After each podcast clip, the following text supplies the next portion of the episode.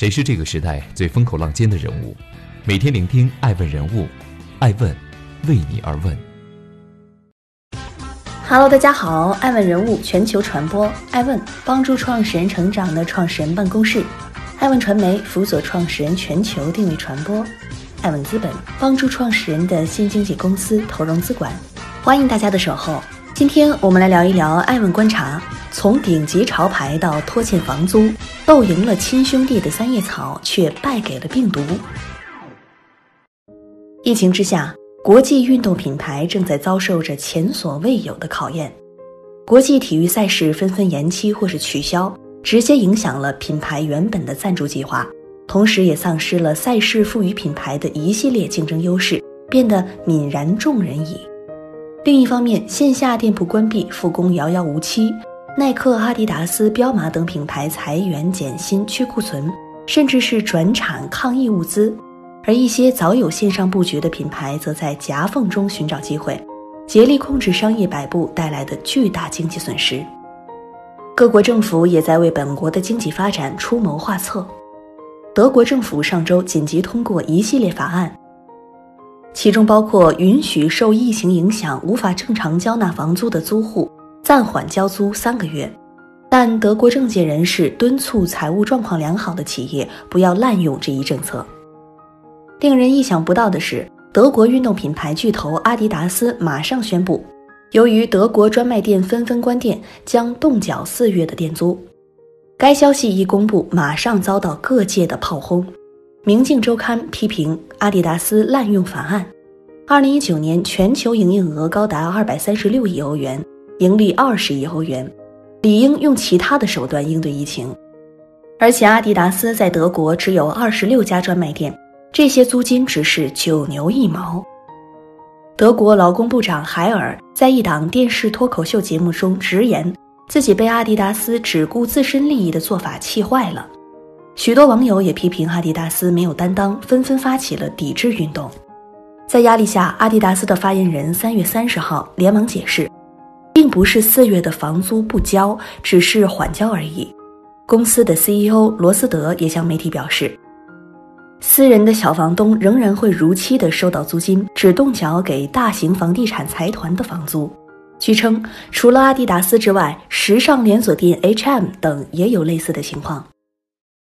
欢迎继续聆听《守候爱问人物》，爱问人物全球传播。疫情之下，昔日巨头损失惨重。今年的春节至二月底，阿迪达斯在大中华区的收入较去年同期减少了百分之八十左右。该公司预计今年第一季度大中华区的收入将比去年同期减少八亿欧元至十亿欧元。在此基础上，预计第一季度大中华区运营利润。将减少四亿欧元至五亿欧元。近期，随着德国的疫情加重，阿迪达斯向德国政府寻求至少十亿欧元的国家贷款援助，甚至表示无力交付房租等。此外，阿迪达斯还曾经向六十一家广告代理商发送邮件，要求广告代理在没有订单的情况下暂停工作，并且自即日起拒绝支付一切广告费用。有广告方透露。阿迪达斯现在仍然拖欠了部分的广告费，由此看来，阿迪达斯拖欠房租的这一行为一定程度上可以理解，但还是有很多人觉得阿迪达斯作为一个国际知名品牌，这样的做法让人厌恶。当然，他们也不是对人不对事。这次如果不是阿迪达斯，而是另一家另外的家族企业彪马，相信大家也会有同等的反应，因为两者都是国际运动品牌的佼佼者。最惹人注目的还是阿迪达斯和彪马之间这些年的竞争，他们的跨世纪之战也是大家关注的一个焦点。下面我们就来好好说一说他们的竞争史。欢迎继续聆听《守候爱问人物》，爱问人物全球传播，兄弟严强造就的伟大品牌，相互斗争了半个世纪。两位全世界最伟大的运动品牌创始人，竟是如假包换的亲兄弟。哥哥鲁迪，彪马创始人、营销小霸王；弟弟阿迪，阿迪达斯创始人、资深技术宅。两人当年一起成立了达斯勒兄弟运动鞋厂。当二战结束后不久，兄弟俩就因为各种原因开始闹矛盾。哥哥鲁迪愤而出走之后，也从达斯勒兄弟鞋厂带走了自己的营销团队。凭借着自己多年积累下来的人脉和强大的运营团队，鲁迪创立的彪马迅速地占领了市场。相比之下，技术宅弟弟阿迪只知道闷头研究制鞋工艺，对营销一窍不通，因此阿迪达斯运动鞋的销量并不乐观。两兄弟的第一场商业对决，彪马胜出。非常有意思的是，彪马的运动鞋销量很好，质量却不太行。很多不明真相的吃瓜群众买了彪马鞋之后，竟然跑到阿迪达斯叫嚣着要退货。哭笑不得的阿迪开始考虑设计有辨识度的独创标志，结果阿迪达斯经典的三道杠诞生了。一开始，阿迪达斯在和彪马的竞争当中一直处于下风，直到1954年瑞士世界杯的决赛。1954年瑞士世界杯决赛，西德对战叙利亚。当时的叙利亚队简直是赛场上的东方不败，有着三十一场不败的国际比赛记录，根本没有把西德队放在眼里。西德队的教练泽普赫贝尔格曾经主动找过鲁迪，想让德国队穿着彪马的鞋子上赛场，结果鲁迪的这个势利眼给他的回应就是呵呵哒。于是感情受到伤害的西德教练愤而投向了弟弟阿迪的怀抱。这对于阿迪达斯来说，无疑是一个千载难逢的机会。弟弟阿迪不遗余力地埋头钻研，为西德队量身定制了足球鞋。他设计的鞋子抓地性很好，尤其适合在雨天运动。结果有如神助一般，西德对战叙利亚的那天，竟然真的下起了雨。德国队脚穿着防滑的运动鞋，稳扎稳打，最后竟然打败了强队叙利亚。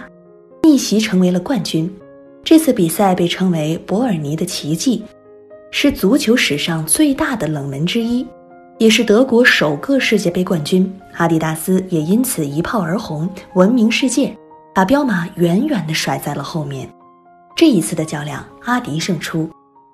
不过后来有调查称，德国队之所以能够逆袭，是因为服用了兴奋剂，但这样的马后炮又有什么意义呢？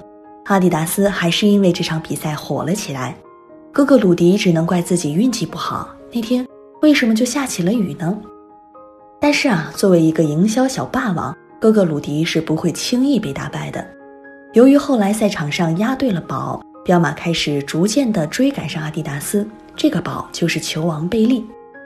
一九八五年瑞士世界杯决赛，十七岁的巴西少年贝利横空出世，带领巴西队一举夺冠。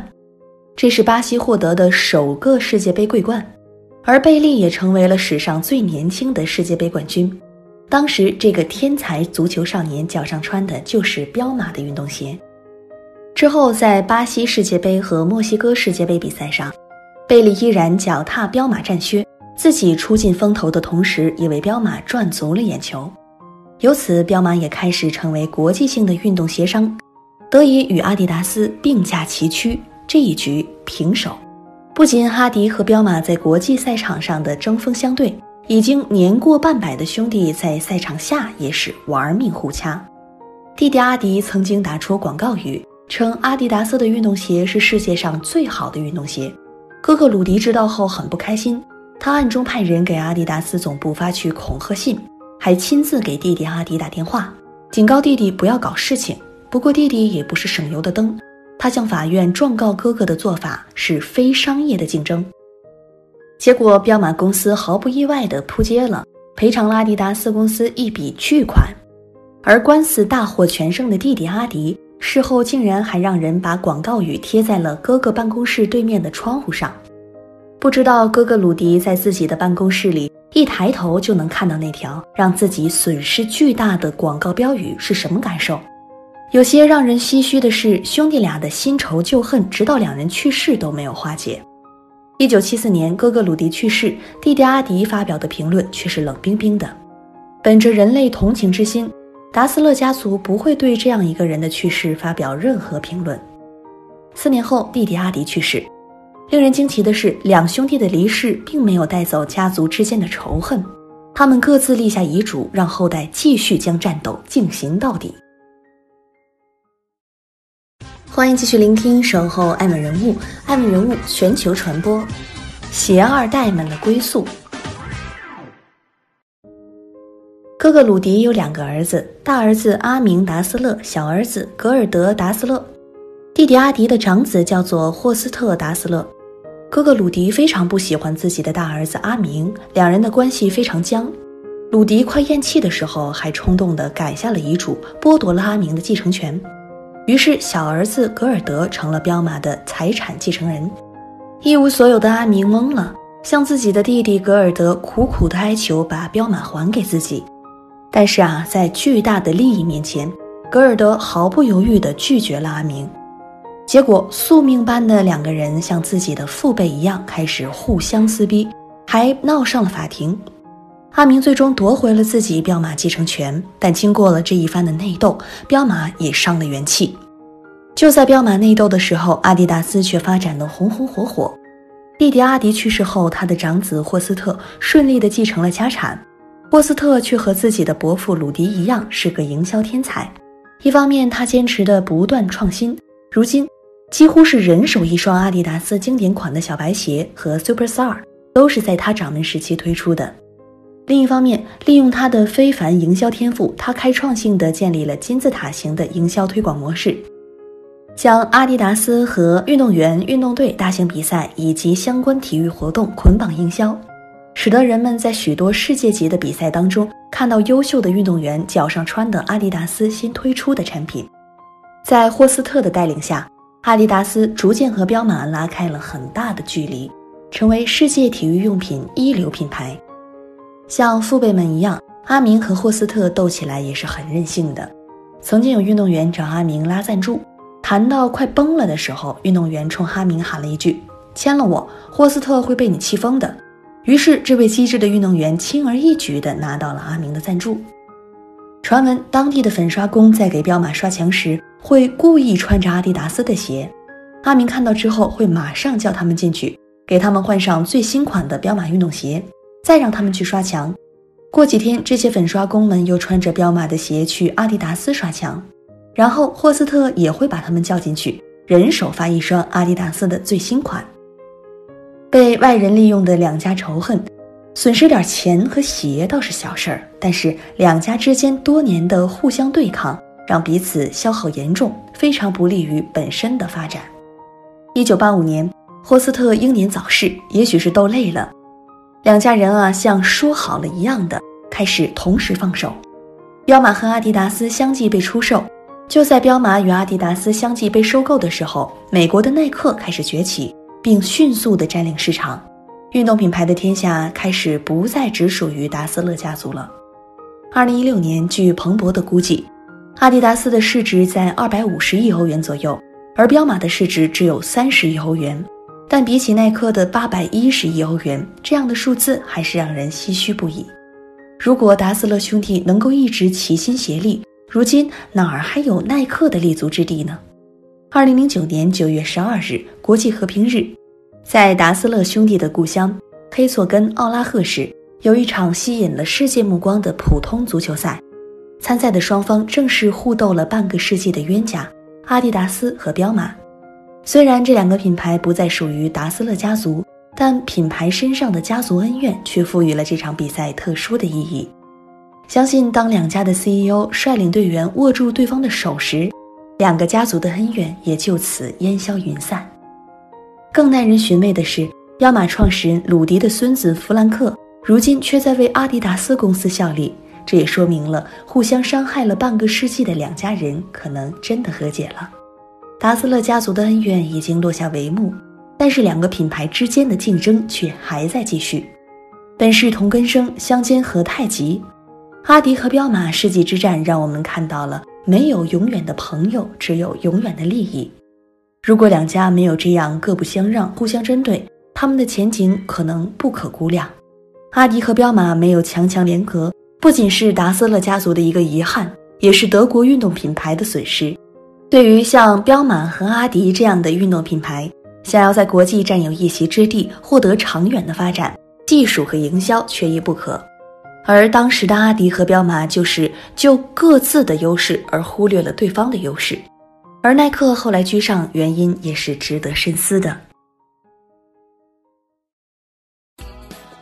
艾问是我们看商业世界最真实的眼睛。记录时代人物，传播创新精神，探索创富法则。微信搜索“爱问人物”公众号，查看更多有趣又有料的商业故事。